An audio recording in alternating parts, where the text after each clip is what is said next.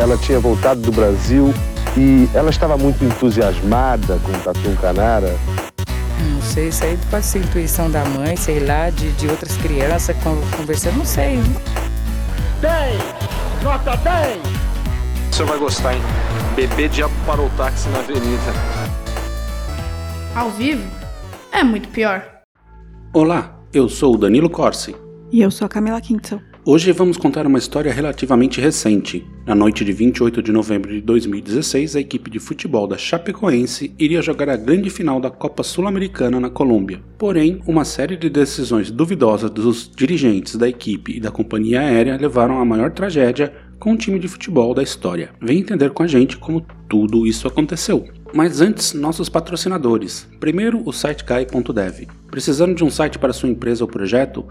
Entre em siteguy.dev e fale com eles, que resolvem seus problemas bem rapidinho com um precinho bem camarada.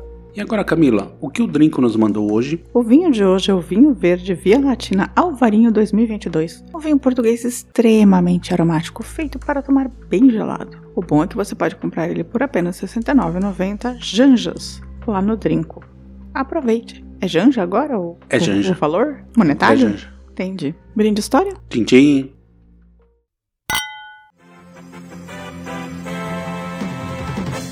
Agora são 4 horas 10 minutos, horário de verão. Estamos interrompendo a programação com uma informação preocupante e importante demais. O avião que transportava a delegação da Chapecoense para a Colômbia caiu perto do aeroporto de Medellín. Bom, para começar, vou dar um pouco de contexto para vocês entenderem a dimensão da tragédia na esfera esportiva. A Associação Chapecoense de Futebol nasceu em 10 de maio de 1973, com o intuito de fazer a região de Chapecó, em Santa Catarina, figurar no cenário futebolístico tanto da região quanto também do Brasil. O clube surgiu da fusão de dois outros clubes amadores, o Atlético Chapecoense e o Independente. O primeiro time era basicamente formado por jogadores da cidade, todos jogando como bico. Tinha PM, funcionário da prefeitura, motoristas e por aí vai. Mas o clube era ambicioso e em apenas quatro anos conquistou seu primeiro campeonato catarinense. Até hoje já foram sete. Essa trajetória de sucesso foi interrompida no começo dos anos 2000. Em 2001 ficou em último no Campeonato Catarinense e teve que disputar uma seletiva para voltar à primeira divisão. Mas foi pior. Em 2003 o clube faliu. Mas estamos falando de Brasil, né? O clube usou o velho artifício, amparado pela legislação brasileira, de mudança de personalidade jurídica, mantendo o futebol como produto, e passou a se chamar Associação Chapecoense Kinderman Master Vet. Em 2005, empresários e políticos da cidade assumiram o clube, voltando a ser a Associação Chapecoense de Futebol. Eles deram um truque fiscal, então. Truque fiscal. Com o clube reorganizado, em 2003 disputaram a Série B do Brasileiro, chegando à Série A em 2014. Neste ano, conseguiu se classificar para a Copa Sul-Americana, onde fez seu primeiro jogo internacional da história. Em 2016, novamente jogou a Sul-Americana e fez uma campanha quase perfeita. Primeiro eliminou o Cuiabá na fase nacional da competição, depois passou pelo Independiente da Argentina, o Júnior Barranquilha, da Colômbia, e o São Lourenço, time do Papa, também da Argentina. Inacreditavelmente, a Chapecoense estava na final. Iria enfrentar o Atlético Nacional da Colômbia, com o primeiro jogo em Medellín e o segundo em Curitiba. Essa trajetória meteórica no cenário nacional fez da Chapecoense um time queridinho do Brasil. Agora a gente precisa falar da Lamia. A companhia aérea nasceu na Venezuela em 2010, fundada pelo empresário Ricardo Albacete e com cota do governo venezuelano. A ideia era ter voos baratos que ligassem a Venezuela e Colômbia. A frota da empresa era de três aviões pequenos, o Avro RJ-85, de fabricação britânica. Isso já vamos colocar a culpa na Venezuela. Sempre. A Albacete tinha um histórico bem estranho. Tinha investimentos no setor metalúrgico e petrolífero, mas já havia respondido a um processo na Corte Suprema da Venezuela por uma suposta fraude, com o uso de um mandato falso e apropriação indébita. E a crise da Lamia bateu forte e Albacete arrumou um investidor chinês chamado Sampan, um suposto milionário que estava interessado em investimentos internacionais. Sampa acabou preso na China e a Lamia foi desativada em 2011. Tá, peraí, então ele tava, ele tinha a empresa e ele tinha os outros investimentos, mas aí por conta desse processo aí, a empresa foi... A empresa não deu certo, porque ele, a, a Lamia, Lamia. ele queria ligar a Venezuela Colômbia com preço barato, mas não, não deu, deu certo. certo. Entendi. Aí ele arrumou um investidor chinês para investir uma grana. Uhum. O cara foi preso na China. E aí ele encerrou a empresa. Ótimo investidor. Dois anos depois, Albacete reativou a companhia com outro nome, Linha Aérea Margarita, em uma manobra que lhe permitiu manter os mesmos logotipos e distintivos internacionais, anunciando voo, voos para várias cidades do mundo, inclusive Miami e Boston. E aí ele adquiriu outros aviões do mesmo modelo. Mas ele teve investimento para isso? Não, dinheiro do bolso dele. Entendi. Em janeiro de 2015, Albacete desistiu da operação venezuelana, transferiu as aeronaves para Bolívia e criou a Lamia Bolívia, em sociedade com Gustavo Vargas e com Miguel Quiroga, que era um piloto que já voava como instrutor na Escola de Aviação Aerodinos e era genro do ex-senador boliviano Roger Pinto Molina. A relação de Quiroga com o ex-senador facilitou todos os trâmites de registro da empresa. No quadro societário, Albacete aparecia apenas como um fornecedor das aeronaves mediante pagamentos mensais. Entendi, mas era dele mesmo. Era dele. Cobrando quase 40% menos que qualquer outra companhia aérea, rapidamente a Lamia ganhou fama no mundo do futebol. Era um jeito fácil e barato de transportar equipes durante os campeonatos. Corinthians, Palmeiras, Boca Juniors, River Plate e dezenas de outros clubes de grande porte usavam com frequência a Lamia como fornecedora de transporte. Entendi. Então ela estava arrasando na América Latina. Tava bombando. E aqui as coisas começam a ficar esquisitas. Primeiro temos o seguro. A Lamia contratou um seguro da corretora AON pela seguradora Tokyo Marine e pela resseguradora Bisa. Esta pólice excluiu a Colômbia dos territórios sobre os quais a aeronave poderia voar e foi negociado num valor menor a partir do momento em que a companhia passou a transportar equipes de futebol, o contrário do que acontece no mercado. Mas a empresa era colombiana então, mas como que ela não podia voar sobre a Colômbia? A seguradora não cobria por conta das guerrilhas, das Ah. Farc. Entendi. Então, assim, tipo, se você voar na Colômbia não, tem, não tá segurado. Ok. Em seguida, no dia 9 de novembro de 2016, a Lamia foi responsável pelo transporte da seleção da Argentina de Buenos Aires para Belo Horizonte, onde haveria o jogo das eliminatórias da Copa de 2018 contra o Brasil. O avião da Lamia pousou com apenas mais 15 minutos de combustível disponível. Ou seja, voar com pouco combustível era uma prática comum da Lamia. Hum. E aí avançamos 20 dias, em 28 de novembro, a equipe da Chapecoense estava em São Paulo, onde havia jogado no dia anterior. Os diretores da Chape contrataram a Lamia para um voo direto para Medellín, mas a ANAC não autorizou. Voos assim devem ser feitos por empresas do país de saída ou de destino, e a Lamia era boliviana. Então restou a delegação da Chapecoense embarcar para a Bolívia num voo comercial de, da Boa, com destino a Santa Cruz de la Sierra. De lá iriam com a Lamia para até Rio Negro, tipo a Guarulhos de Medellín. Guarulhos de Medellín. 77 pessoas, entre atletas, equipe técnica, diretoria, jornalistas, convidados e tripulantes, foram nove tripulantes no total, embarcaram. Às 22 horas e 13 minutos, o voo Lamia 29 e 33 é autorizado a decolar. E vamos aqui falar de alguns problemas. Primeiro é óbvio, a Lamia não tinha seguro para voar para a Colômbia, portanto não poderia decolar. Tá, o voo da boa foi de boa. Foi de boa. A segunda é a questão do combustível. A autonomia do avião usado para a viagem, o modelo Avro RJ-85, é de cerca de 3 mil quilômetros, enquanto a distância do trajeto era de 2.975 quilômetros. Gente, Nunca... tinha que ter parado no meio. Exatamente. Num caso com distâncias tão próximas, as normas internacionais de aviação obrigam a realização de uma escala no trajeto para reabastecimento. Às autoridades colombianas foi apresentado um plano de voo que previa uma parada para reabastecer em Cobija, na Bolívia, a 1.700 quilômetros de Santa Cruz. Mas a parada não aconteceu. Já para a parte boliviana, foi enviado o plano de voo real, sem previsão de escala e sem combustível suficiente em caso de imprevisto. E os bolivianos encresparam de início. Claro, né, gente? Pelo amor. É muito absurdo isso. Célia Castedo, funcionária da Administração de Aeroportos e Serviços Auxiliares de Navegação Aérea da Bolívia, fez cinco observações questionando o documento. Entre elas, o fato de o tempo de voo ser idêntico ao da autonomia da aeronave, ou seja, sem margem de segurança.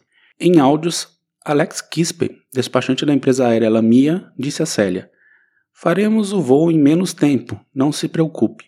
E assim, o voo foi autorizado. Quispe morreu no acidente. Obviamente, o comandante estava fazendo uma aposta que chegaria lá com a gasolina no berro. É, é muito absurdo. É um, não foi um acidente, então, né? Não, não foi, foi um assassinato. É, então. Não tem nenhum acidente envolvido aqui nesse caso. E só vai piorar. O voo transcorreu normalmente quando entraram em contato com a torre de Bogotá, onde supostamente deveriam sinalizar o pouso para reabastecimento. O copiloto aparentava nervosismo com a sinalização de baixo combustível do avião, conforme áudios do voo. Ao se aproximarem de Rio Negro, são instruídos a esperarem, tinha outro voo na frente. Aqui o comandante evitou declarar emergência, o que o colocaria como prioridade. Ele obviamente estava com medo de retaliações.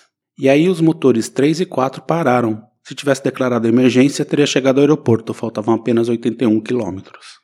Então o cara ficou com um cagaço e falou: vou jogar a minha vida em risco. Exatamente, aqui. porque ele achou que se chegasse lá e na fiscalização ele não teria parado para uhum. abastecer, que ele tinha mandado para a Colômbia que ele ia fazer um reabastecimento e, e, por ordens das leis internacionais de aviação ele não pode via viajar com gasolina no berro, né? E esse alerta de emergência ele só fez meia hora depois, quando os motores 1 e 2 pararam. E aí ele declarou que estava com problemas de combustível quando voava entre os municípios de La Serra e La Unión. E aí ele recebeu, obviamente, autorização para pousar. Nesse caso, ainda planando, seria possível chegar ao aeroporto, 12 quilômetros distante. A questão é que o piloto baixou o trem de pouso e os flaps, o que diminuiu muito a capacidade de planar do avião. Se não fizessem isso, né, se ele não tivesse baixado, daria para chegar, mas não daria porque tinha um baita morro de 2.000 metros 600 à frente. O avião estava condenado. Planando em alta velocidade, o avião se chocou com um monte conhecido como Cerro El Cordo. A comissária de bordo Ximena Soares, sobrevivente do acidente, declarou que, pouco antes da queda, as luzes da aeronave se apagaram de repente e então, entre 40 ou 50 segundos depois, caiu. O técnico de voo sobrevivente Ervin Tumiri disse dois dias depois do acidente que somente conseguiu ficar vivo porque seguiu todos os protocolos para tal ocasião. Ficar em posição fetal, com malas entre as pernas, segundo ele, ocorreu um pânico total no interior da aeronave, com gritaria e pessoas saindo dos seus assentos. Depois ele desmentiu, afirmando que, até o exato momento do impacto, nenhum passageiro sabia que havia uma situação de emergência, sem qualquer aviso da tripulação, e que todos estavam apenas preparados para a aterrissagem que já, se, já tinha sido anunciada. E aqui cabe falar que, apesar do acidente, todas as vítimas tiveram seus corpos praticamente preservados. Isso porque não houve explosão, o que facilitou no processo de identificação. Ah, não tinha que explodir, não tinha uma gota, uma de, gota. de gasolina no avião. 71 pessoas morreram na tragédia, entre elas 19 jogadores e 20 jornalistas. Tivemos seis sobreviventes: três jogadores, um jornalista e dois tripulantes.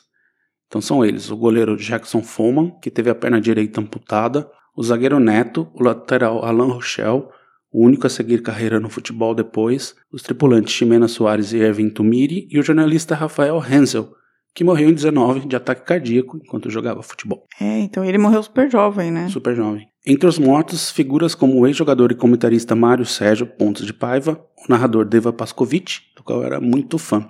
Além do time todo, né? Tinha o meu xará, o goleiro Danilo, que era muito bom, o técnico Caio Júnior. Que, que tinha sido técnico, o melhor técnico do Paraná Clube Paraná de todos Clube. os tempos e todos os outros jogadores, né? Mas também teve histórias incríveis nessa, nessa tragédia aí da Chapecoense, como um menino de 10 anos que guiou a equipe de resgate para salvar Alan Rochelle e de Sérgio Maralunda, que levou sua picape 4x4 até o acidente e foi a ambulância para os sobreviventes. A investigação foi rápida e fácil. As evidências revelaram que a aeronave sofreu falta total de combustível, pane seca, o Grupo de Investigação de Acidentes Aéreos da Aeronáutica Civil da Colômbia entregou o relatório final em 27 de abril de 2018. O relatório concluiu que a Lamia planejou o voo como charter, sem escalas entre Santa Cruz e Rio Negro, e que não tinha quantidade mínima de combustível para a rota, como determinado pelos padrões internacionais.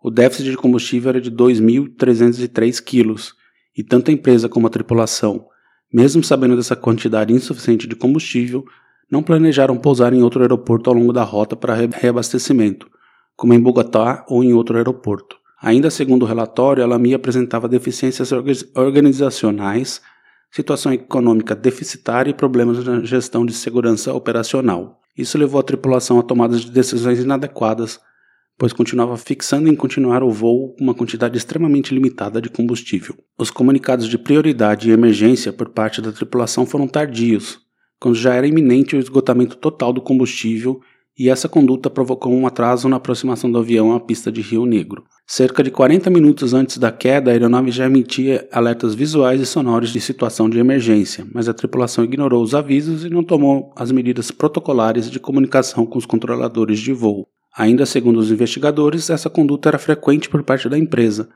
não fazendo um planejamento conforme as normas para voos longos e internacionais. Eles eram vida louca para tentar dar desconto, né? E estavam em situação deficitária justamente porque não estava pagando esse, os descontos que eles davam para conseguir os voos, não estava pagando, cobrindo a, a, história. Bom, Além de toda a comoção nacional e internacional, né, que rendeu muitos tributos às vítimas, e o Atlético Nacional né, decidiu dar o título da Sul-Americana Chapecoense, tudo isso foi muito comovente e tocante. Mas depois disso, a vida real se impôs. A seguradora AON se recusou a pagar as apólices sobre a alegação que a aeronave não poderia sobrevoar o espaço aéreo colombiano, e o próprio clube recorre das indenizações. Em 2019, foi instalada uma CPI no Senado para apontar responsabilidades de indenização às famílias das vítimas. O relatório final da CPI foi apresentado em 18 de maio de 2022 e aprovado dois meses depois. Ela, esse relatório responsabilizou cinco empresas pelo acidente: a Lamia, a Bisa Seguros, a Tokyo Marine, a ONUK e o Grupo Estratégia, que estariam envolvidas em uma fraude na emissão da apólice de seguro contratado pela Lamia. E sabe o que aconteceu? Pouca coisa. A Tokyo Marine, seguradora da Chapecoense, ofereceu 1 milhão e 900 mil para as famílias. 24 delas aceitaram. Gente, um milhão, mas para cada família? Para cada família. Ah, tá. Nossa, eu achei que era, eu achei que era menos era dividido. Não, não. Em contrapartida, quem acatou o acordo assinou um termo de quitação que impede qualquer ação judicial contra a companhia aérea Lamia e a seguradora. As demais continuam na luta. A Chape deve mais de 180 milhões e entrou em recuperação judicial. O time também desabou né, e está na Série B. Quase oito anos depois, tudo virou um embrólio jurídico e ninguém foi formalmente punido por um acidente facilmente evitável em fiscalização. E aí, Camila? Você se lembra desse acidente? Você sabia de todos esses detalhes? Não, eu não sabia de todos. É claro que eu me lembro que faz, não faz sete anos, né? Mas, então, eu já era bem adulta, já Sim, morava né? aqui na Alemanha e tal. Foi muito chocante, assim. Sempre acidente aéreo é chocante. Nunca é um, uma coisa fácil de digerir. Porque é muita gente morrendo ao mesmo tempo de uma maneira muito cruel, né? E, e fazia um bom tempo, que eu acho que o último que tinha sido foi no começo dos anos 90, quando a seleção de Gana caiu é. inteira. E, e assim, e quando é um time de futebol, ainda tem essa coisa de serem jovens, atletas, né? Teoricamente com um futuro longo pela frente ainda. Então, tipo, coloca mais um, um, um quê de, de mais trágico ainda numa situação como essa. E eu lembro que foi porque faltou combustível, mas eu não sabia que tinha sido tão descarado, assim, eu achei não, que... Era, a empresa era completamente picareta, né, e assim, e já sabia-se também no mundo do futebol que depois desse, da, da, história com a Argentina, assim, os dirigentes já meio que sabiam que a Lamia não era muito confiável, mas mesmo assim, por oferecer uma grana mais, mais em conta, eles ainda continuavam insistindo em voar é, com porque, ela. Né? porque tava funcionando, né, mas a questão é que também tem muita gente, a, aquela técnica lá que aceitou cara falar que, ah, não, vamos fazer mais, mais rápido, isso é absurdo, assim, é completamente absurdo. Essa mulher também devia ser ser responsabilizada de certa é, maneira. Ela, ela foi sacada do, do, da coordenação lá, mas assim, punida, punida não foi. É, então, porque na verdade ela foi absolutamente criminosa, né? Não, ela poderia ter impedido o acidente, né? Simplesmente não deixar, não é. autorizado a, a, decolar, a decolar enquanto eles não dessem garantia que iam fazer a escala. Né? É, porque assim, no final das contas, a companhia não. Ela não mentiu, sabe? Ela mentiu que não ia parar, né? Pra, não, ela mentiu para Colômbia, que ela, ela avisou para Colômbia que ela ia parar. Hum para Bolívia, que eles estavam saindo da Bolívia, eles falaram: não, a gente vai direto. É, então, isso que, que é absurdo, assim, não deviam ter deixado ir direto em hipótese alguma, assim. Falar que, pô, como assim? Nossa, é muito absurdo, é muito revoltante. É, as pessoas tratam como um acidente, mas isso aí, obviamente, não, não, não foi, um não acidente. Não foi um acidente, não foi não um foi acidente, nem um pouco. hipótese alguma. Então é isso, essa foi a história do, sei lá, assassinato da Chapecoense, talvez é. seja o melhor jeito de dizer. Agora pausa e recadinhos? Sim, sim.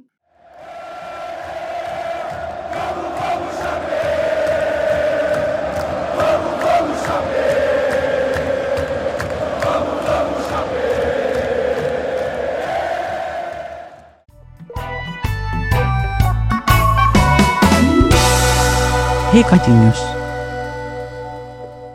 Camila, se alguém aí tiver mais alguma informação sobre a Lamia, sabe onde está o Abacete, como é que faz para dizer pra gente? É, bem, é, na verdade, informe as polícias dos respectivos locais, né? Ele é. tinha fugido para Espanha. Ah, tá. Então informe a polícia espanhola para ela entrar em contato com a polícia colombiana e bol... colombiana, no caso, no caso é colombiana. É, então, e também com a justiça brasileira, né? Porque deve estar tá rolando também na justiça brasileira alguma coisa sobre esse acidente, que não foi acidente. É, então façam isso. Mas se vocês quiserem falar com a gente sobre outros assuntos, que não seja isso, porque eu não tô afim de ficar recebendo dicas de criminosos, é, podem mandar um e-mail para contato@muitopior.com.br ou entrar em contato com a gente pelo Instagram, Facebook, Twitter ou ainda deixar um recadinho no nosso site, tanto em áudio como em texto, fazer um comentário no YouTube. Nossa, são muitas formas de contato. Muitas. Né? Então, nos recadinhos, agora temos no episódio do Jogo do Bicho, temos a Michelle Cass, que falou que só queria dizer que Castor de Andrade é um ótimo nome para um bicheiro. Castor, né? Castor. É que não tem castor no bicho, mas é perfeito. Seria mesmo. Funciona perfeitamente. Lá no YouTube, o user alguma coisa aí, lá, lá no número, número, no Canalhas BR2, né, que são sobre os irmãos Breves, fala que mora em uma cidade no Pará que se chama Breves. Sim, e essa, essa cidade tá relacionada com o ramo da família que foi pro Pará. Eita, Mas eles- lá atrás, assim, não- esse ramo da família não tem nada a ver com, com os breves que eram escravocratas e o caceta, mas eles foram, uma parte da família foi pro Pará. E tem uma cidade chamada Breves. Breves. Quem nasce lá é o quê? Brevinho. Brevinho. Rapidinho. Aí numa série de episódios ali antigos, né, tipo Catadão e outros, a Mônica Silveira mandou um obrigado pra gente. Oh, um beijo, Mônica. E aí também lá no, no episódio do Revoada das Galinhas Verdes, o user v, Views for DC, enfim, sei lá, falou que amou o podcast e queria saber quais as músicas foram utilizadas. Vixe. Eu já faz muito tempo, mas alguém já tinha me perguntado isso, eu tenho em algum lugar, eu vou postar lá. Muita treta, vixe. Aí a gente recebeu um e-mail da Gisele Silva Rumin, que, que é, é escritora, youtuber e podcaster do G Pensadora. E aí ela estava pesquisando para realizar um episódio sobre o massacre do Carandiru, encontrou a gente e virou fã. E está maratonando. Eu não consegui ver tudo ainda, mas disse que a gente faz ela rir. Nossa, a gente tá fazendo ela rir com as nossas tragédias? É, não sei lá do que, que ela tá rindo, mas ela disse que a gente faz a gente rir. A gente faz ela rir. Eu acho você hilário. Ó só. Tô-. Tô brincando.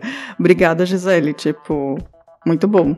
E- mas não maratone, eu acho, eu fico com um pouco de medo dessas pessoas que maratonam a gente, assim, tipo, ficarem ouvindo a gente todos os dias. Eu acho que a gente melhorou. Episódios antigos são mais esquisitos, mas vai lá, ouve. 180 episódios, senhor. E aí, da galera que não necessariamente comentou nada, mas interagiu com a gente lá, temos o William Heblin, Will. Temos o Renato Alves e a Camila França, temos a Michele Casco, né, que também ela comentou, o Elton Nascimento e o Oa Rabelo Ponto Mar. Foi essa galera aí que interagiu com a gente essa semana. E, além de tudo, o Giancarlo. Ah, é, o Giancarlo também mandou um extenso e-mail. Não foi extenso. Extenso e-mail. Não foi extenso, foi Escreve um bem. e-mail. Ele escreve bem. Giancarlo. Um beijo pra você, já tava com saudade já. Giancarlo. E aí eu falava três vezes Giancarlo, porque aí a Dani Piquiliane fica com ciúme. Ah, tá. Eu achei que era tipo o Candyman. Não, é Beetlejuice. Ah, tá. É mesmo. Beetlejuice também. Tá. Giancarlo. Apareça, sempre, eu vou te responder. Mais alguma coisa que você queira acrescentar, Camila? Ah, um beijo para os de sempre, né? Michelle, Futura Diva, a Andrea, o Paulo, esse povo. Lenara Lenara, Lenara, sempre. Esse povo sempre. A, a Carolina, Panarello. a Panarello, essa galera. Beijo Isso pra aí. vocês. Então tá. Semana que vem estaremos de volta. Um beijo. Tchau, tchau. A vida é muito pior. Esse episódio é um oferecimento de trinco.com.br e siteguy.dev.